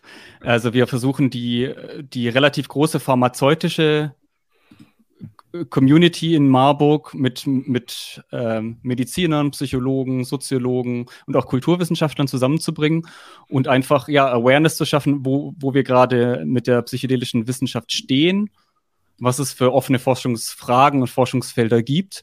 Und wir vernetzen oder die Leute vernetzen sich dann eben mit, mit anderen Hochschulgruppen im europäischen Raum. Ich muss dazu sagen, ich bin nicht mehr im Vorstand aus, aus zeitlichen Gründen, deswegen spreche ich in der Vergangenheit so, aber wir haben, das, das war bisher das, was wir gemacht haben. Und natürlich auch Aufklärungsarbeit. Also wir versuchen auch Mitstudierende, die sich vielleicht nicht konkret für wissenschaftliche Arbeit in dem Bereich interessieren, trotzdem zu sensibilisieren, ähm, dass man sich auch tatsächlich akademisch mit Substanzen beschäftigen kann, ohne sie selber konsumieren zu müssen oder ohne irgendwie jetzt Junkie zu sein, der es irgendwie rationalisieren will, sondern das ist ein seriöses Forschungsfeld und dafür möchten wir auch andere Leute ja, sensibilisieren. Ja, richtig gut. Also Berlin, Frau äh, Jungaberle zeigt das ja recht deutlich und sehr erfolgreich, dass es ein seriöses Forschungsfeld ist. Ähm, äh, Fabian hat das, den, den Mute-Modus beendet, das, äh, deswegen lasse ich dich gleich zu Wort kommen. ich wollte nur kurz fragen, ähm, genau, also Marburg gibt es eine HIPF und in Mainz gibt es, glaube ich, auch eine HIPF. Ähm, gibt es sonst noch eine HIPF? Nur das, also für äh, den Interessierten äh, oder die interessierte Hörerin. Ähm, es gibt in, in Mainz Leute, mit denen sind wir auch in Kontakt, die haben sich dann nach uns gegründet. Ähm, ich bin mir gar nicht so sicher. Ich, also HIP offiziell gibt es ähm, nur zweimal. Ähm, dafür gibt es die Uni-Mind-Gruppen. Äh, das sind so die, die Ausgliederung von der Mind Foundation an verschiedenen Universitäten. Ich glaube, das ist das, was dem am nächsten kommt. Und, und im europäischen Ausland gibt es natürlich noch mehr. Und HIPF, äh, also H, Hochschulgruppe, interdisziplinär, hast du schon gesagt. Und PF ist dann wahrscheinlich Psycho. Oh, hilf mir bitte. Hochschulgruppe für interdisziplinäre psychedelische Forschung. Ja, check. Ihr Lieben, wir sind jetzt eigentlich. Äh, die, also die meine Fragen sind dann wahrscheinlich ein bisschen Entschuldigung, Latenz, erzähl ruhig, Fabian. Das, äh, ihr seid die Special Guests, bitte. Ich wollte nur sagen, diese, diese Mind-Gruppen, die Mind-Gruppen sind wahrscheinlich dann ähm, aber mehr so diesen psychotherapeutischen Fokus. Während äh, ich glaube, diese Hits, die äh, da, ich sag mal, da sind auch sämtliche Themen relevant. Ähm, alles, was irgendwie mit Psychedelika zu tun hat. Genau, also wir setzen den Fokus da nicht so eng. Also wir verschließen uns tatsächlich auch nicht vor anderen psychotropen Substanzen. Also trotzdem Namen, wenn sich jemand jetzt irgendwie mit Opiaten beschäftigen möchte oder mit, mit Amphetaminen oder sowas, wir, wir setzen da keinen harten, keinen harten Cut. Genau. ja, oder mit Anthropologie oder mit Soziologie. Also dieser, während ich glaube, bei dem, äh, beim Mind ist es doch dieser psychotherapeutische Fokus. Genau, ja. Also so habe ich das auch wahrgenommen. Wie gesagt, wir sind da nicht richtig verbandelt, aber von außen habe ich das auch so gesehen, ja. Die Mind Foundation, meinst du? Ja, oder beziehungsweise diese Untergruppen an den Unis, die es halt gibt. Okay. Ich habe demnächst ein Gespräch mit jemandem von der Mind Foundation. Vielleicht kann ich die Frage einfach mal mit aufnehmen. Ja, das wäre. Aber wieder, mir, mir ging es mehr darum, dass, äh, ich sag mal, äh, die, all diese spannenden Gruppen, ähm, egal ob jetzt, ich sag mal, mehr wissenschaftlich oder mehr politisch oder äh, aktivistisch, äh, ich sag mal, die müssen ja alle wachsen. Und deswegen finde ich es immer gut, wenn man in einem Podcast ist, von solchen Gruppen erzählt. Und ich sag mal, je eher irgendwie eine Gruppe zu jemandem passt und je mehr man erfährt, auch was für Gruppen gibt ähm, desto besser. Und deswegen wollte ich nur mal ganz kurz diesen, diesen wahrscheinlich diesen Unterschied äh, betonen, dass man halt ähm, in, bei so einer HIP auch mitmachen kann, auch wenn man jetzt nicht äh, Medizin oder Psychologie studiert. Guter Punkt, guter Punkt. Ähm, ihr Lieben, ich bin mit meinen Fragen schon fast am Ende. Eine habe ich mir fürs Ende aufgehoben, nämlich wie lange hält denn so ein Krater umraulich an? Das, darüber haben wir überhaupt noch nicht gesprochen, glaube ich.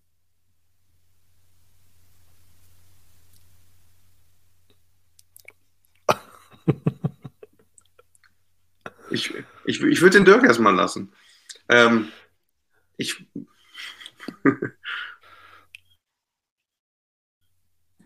Jetzt sind wir beide zu höflich, kann das sein? Ja, also wie, wieder, ich, ich äh, würde sagen, ähm, ähm, ähm, also, ich, also am liebsten würde ich jetzt noch mal ganz kurz in der Fachliteratur nachblättern, um, um nochmal sicher zu gehen, aber ich würde so sagen, so zwischen vier und sechs Stunden, aber es ist halt, es flutet milde an und flutet auch sanft wieder ab, deswegen ist es, es ist nicht so ein harter Peak, wo man auf einmal wieder ähm, richtig sehen kann, wie äh, nach irgendwelchen psychedelischen Erfahrungen oder wo man nach einer Stimulanz auf einmal wieder, wieder müde wird. Ähm, also es ist, es ist schwierig zu sagen. Ich finde, bei Cannabis ist es auch relativ schwierig zu sagen, ja. Natürlich ist so, ich sag mal, der Hauptrausch von dem Cannabis ist, äh, ist wenn man, wenn man das raucht oder verdampft, ähm, ist nach ähm, zwei, drei Stunden normalerweise weg. Ähm, Beeinträchtigung ist normalerweise nach sechs Stunden weg. Aber ich sag mal, so ganz leichte Effekte, dass man noch so ein bisschen tranig und müde ist, haben auch manche Leute noch nach bis zu zwölf Stunden.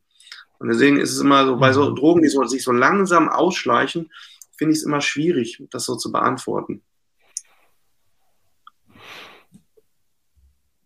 Ja, da gehe ich mit. Ich hätte so als Faustregel gesagt, dass man sich was darunter vorstellen kann, auf leeren Magen würde ich sagen, dauert es so eine halbe Stunde, bis, bis, bis man das Anfluten merkt. Und dann lässt der Rausch so langsam nach, sech, nach sechs Stunden nach. Also ich würde sagen, nach sechs Stunden ist es ist weitgehend vorüber. Es ist noch nicht der Zeitpunkt, wo ich sagen würde, da sollte man auf jeden Fall schon am, am Straßenverkehr teilnehmen, aber nach sechs Stunden würde ich so sagen, so sind die subjektiven Effekte weitestgehend weg.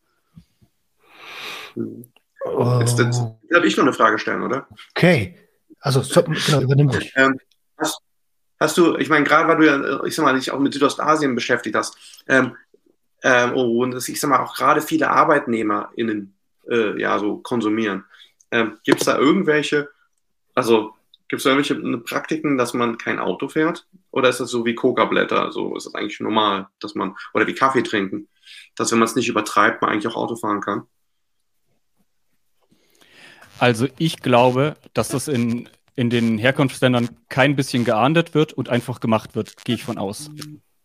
Also genauso wie auch Methamphetamin ja in, in Thailand zum Teil einfach als Trucker-Droge benutzt wird und kaum geahndet wird, ähm, glaube ich, dass Kratom einfach so getrunken und dann Auto gefahren wird. Wobei ich aber auch gleich sagen will, im europäischen Raum, ich würde das auf keinen Fall tun und auf keinen Fall jemand raten, auch wenn man sich tatsächlich danach fühlt, dass man Auto oder Fahrrad fahren könnte, würde ich sagen, einfach Auto und Fahrrad stehen lassen und zu Fuß gehen oder daheim bleiben.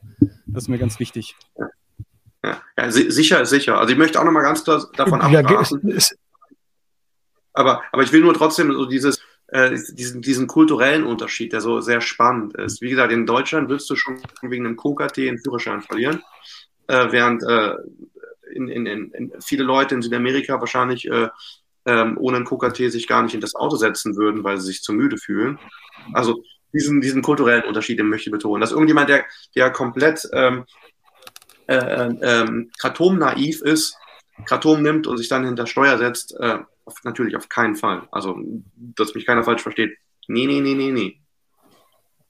Ja, also generell Safer Use äh, hatten wir, ich weiß gar nicht, was vorhin schon mal Set und Setting mäßig so deutlich äh, auch gesagt hatten, aber ähm, egal welche Substanz man konsumieren möchte, nachdem man sich ausreichend informiert hat, wohl bemerkt, ähm, sollte immer in einem geeigneten Set und mit einem geeigneten Setting stattfinden. Und eine Autofahrt ist halt äh, irgendwie nicht innerhalb dieser, dieses Kontext. Ähm, schon gar nicht bei Psychedelika. Also ich erinnere an Fear and Loathing in Las Vegas. Äh, wo, wo der LSD-Rausch einsetzt und die da in ihrem Cabrio unterwegs sind.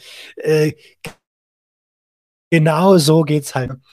Ähm, und was, äh, was, was mich persönlich an der Stelle noch interessiert, ist, wie sollte denn ein Kratom-Rausch nachbereitet werden? Also, wenn wir über Safer Use sprechen, dann zählt zur Konsumkompetenz ja auch ein Erlebnis nachzubereiten. Ähm, Gibt es da irgendwie besondere Fragen, die man sich in Balance stellen kann? Oder ist das wie bei allen anderen auch, was hat, ich, was hat es mir gegeben? Was fand ich jetzt nicht so schön? Einfach zu reflektieren. Habt ihr da eine Idee?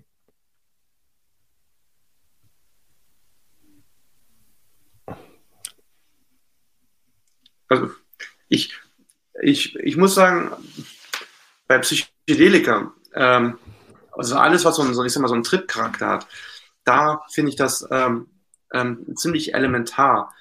Ich muss sagen, dass ich, ähm, dass es bei Substanzen gibt, die man dann doch eher mal hier und dort funktionell nimmt, wie von wegen, ich habe Schmerzen oder ich möchte heute Abend ein bisschen, ein bisschen lustiger sein ähm, oder ich kann nicht gut schlafen und äh, nehme eine Schlaftablette oder ich nehme einen starken Kaffee, ähm, weil ich eine kurze Nacht hatte. Ich weiß nicht, ob man da immer so viel Vor- und Nachbereitung braucht. also ich da bin ich ein bisschen äh, zu pragmatisch dafür. Ähm, deswegen, mhm. ja. Ähm, generell vielleicht ist, ist das ein Kompromiss, bewusst konsumieren. Gerade ein Konsum, wo man einfach nur konsumiert und man vergisst, was man intus hat und will einfach was Neues und konsumiert teilweise schon, ohne es zu reflektieren. Ähm, das ist auf jeden Fall immer problematisch. Also es, so, es sollte einem bewusst sein und wenn es geht, sollte es was Besonderes sein. Aber also ich finde diese Vor- und Nachbereitungen wie bei ähm, irgendwelchen Trips, natürlich ist es schön, ich sag mal, es ist wahrscheinlich auch eine Form von Harm Reduction, wenn man, äh, ich sag mal, sich ordentlich vorbereitet. Man macht dann durch gewisse Rituale, macht man auch damit, macht man daraus was Besonderes. Und wenn man dann nachher, ich sag mal, das in sein Tagebuch als Erfahrungsbericht irgendwie reinschreibt, ja, du hast eigentlich, eigentlich hast du völlig recht, dass man damit diese Erfahrung aufwertet und äh, ich meine, es gibt auch viele Schriftsteller, die haben über Opium so geschrieben, wie heute Leute LSD-Trips beschreiben. Ähm, ja, an sich ist es eine spannende, spannende äh, Idee, so für, für ähm, weiterführende Harm Reduction. Aber ich würde es jetzt trotzdem nicht allzu verpflichtend sehen, wie jetzt Psychedelika. Äh, ja, absolut. Ich will auch gar nicht sagen, dass das diesen Umfang haben sollte. Aber ich, äh, als Beispiel gerade, ich bin ja immer noch äh, positiv und hatte die die letzten Tage so einen extremen Druck auf der Lunge und habe mir dann von der Ärztin Codein verschreiben lassen, Codeintropfen verschreiben lassen, auch in einer Dosierung und weil ich halt so bin, wie ich bin und äh, experimentell unterwegs bin, habe ich die empfohlene Dosis, also ich habe mich schon vorbereitet und geguckt, was sollte ich zu mir nehmen? Das kann ja auch schon die Vorbereitung sein, einfach mal den Zettel zu lesen, der da äh, mit dabei ist.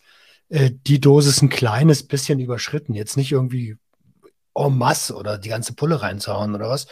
Ähm, und dann habe ich im Nachhinein auch einfach überlegt, okay, hat, wie war denn das jetzt? Hat mir das was gebracht? Äh, hätte ich das auch ohne die Tropfen hinbekommen? Und tatsächlich ähm, konnte ich hier gar null Missbrauch feststellen und dann war es für mich auch komplett fein. So. Das kann ja auch schon vor- und nachbereiten sein, weißt du? Ja. ja. Ähm, wo, habt ihr noch irgendwas, wo ihr sagt, ey, das müssen wir auf jeden Fall noch erwähnen zum Thema Kratom, weil sonst äh, kannst du die Episode eigentlich so nicht launchen?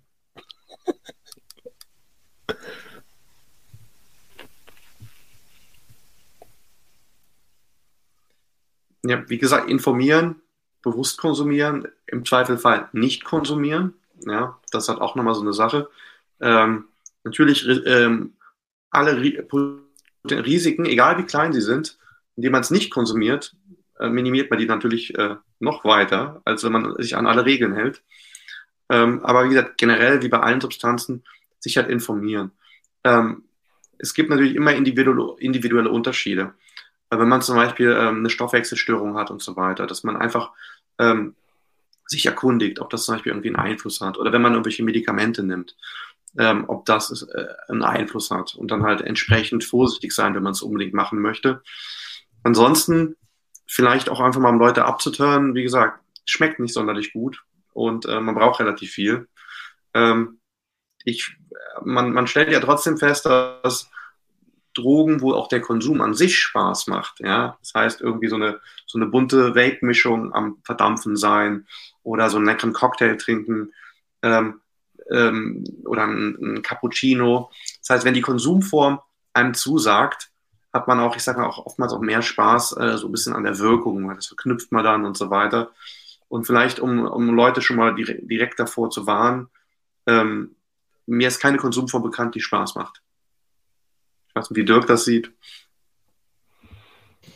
Nee, also viele Leute übertünchen ja den, den Geschmack gerne mal mit, mit äh, Zitronensaft oder mit Zucker, Honig und so weiter, mischen sich ein Joghurt, aber lecker wird das, wird das Ganze nie. Vielleicht, also es gibt ja auch Menschen, die, die, die rauchen Extrakte irgendwie, wirkt nicht gut, schmeckt auch da nicht gut, also Falls jemand eine leckere Konsumform kennt, ich bin's nicht.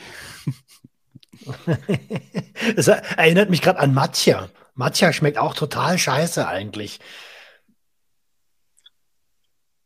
Na, ich finde, also ich, von, der, von der Darreichungsform ist es wirklich sehr ähnlich. Und äh, wahrscheinlich kann man das auch in einer Teezeremonie mit so einem Bambusbesen wahrscheinlich noch gut aufbereiten.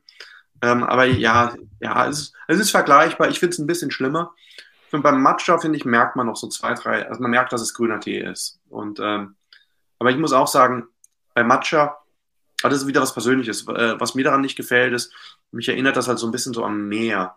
Wie generell wie japanische Grüntees. Ich finde immer die chinesischen Grüntees besser, weil die haben immer so ein, die sind ein bisschen heuig, haben ein bisschen so Röstaromen. Und die japanischen, die schmecken immer so ein bisschen nach so, so Seafood und Algen und so weiter. Das hat wahrscheinlich was damit zu tun, dass die die Fermentation mit Dampf stoppen und nicht mit, äh, mit indem die es in so einem Wok rösten. Ähm, und das schmecke ich halt auch bei diesem Matcha. Ähm, aber, aber so, ja, Katrom ist doch nochmal ein Stückchen fieser, würde ich sagen. Also eindrücklich äh, aufgezeigt. Vielen, vielen lieben Dank. Ihr Lieben, an der Stelle möchte ich nochmal ähm, äh, ein bisschen Werbung machen. Unten in der Videobeschreibung findet ihr ähm, den Link zum Buch von Dirk über Kratom. Wen die Episode jetzt so ein bisschen äh, angetriggert hat, sich zu informieren, vielleicht nicht zu konsumieren, aber zu informieren, dann gönnt euch doch das Buch einfach mal. Ist ein Erstklasse-Werk. Ähm, wie eigentlich alles, was beim Nachtschattenverlag rauskommt, kann man sich äh, ohne Bedenken gönnen und ist hochqualitativ. Und ich verlinke euch noch ähm, ein Video vom Fabian und zwar ist das ein Vortrag oder auf jeden Fall ein Beitrag, auch bei Lucy's. Ähm, da hast du über Crackpants gesprochen. Äh, super interessant. Unten in der Videobeschreibung. Ihr Lieben, vielen, vielen lieben Dank, dass ihr da wart. Und die letzten Worte übergebe ich einfach euch. Ich sage nur vielen Dank, äh, mich gefreut, immer wieder gerne. Ich schließe mich da nur an. Danke, Roman, für die Einladung. War schön, dich zu sehen. War schön, Fabian hier zu haben. Ja. Alles Gute. Tito, macht's gut, kommt gut, ich, äh, bleibt gesund und ähm, wir sehen uns garantiert wieder. Ihr Lieben, bis dann. Ciao, ciao. Ciao, ciao. Das war Sucht und Ordnung. Schaltet auch beim nächsten Mal wieder ein. Wenn ihr Anmerkungen habt oder selbst zu Gast sein wollt, um mit uns über euren Konsum zu sprechen, schreibt uns gerne jederzeit. Und wenn es euch gefallen hat, folgt uns auf Facebook und Instagram. Bis bald bei Sucht und Ordnung.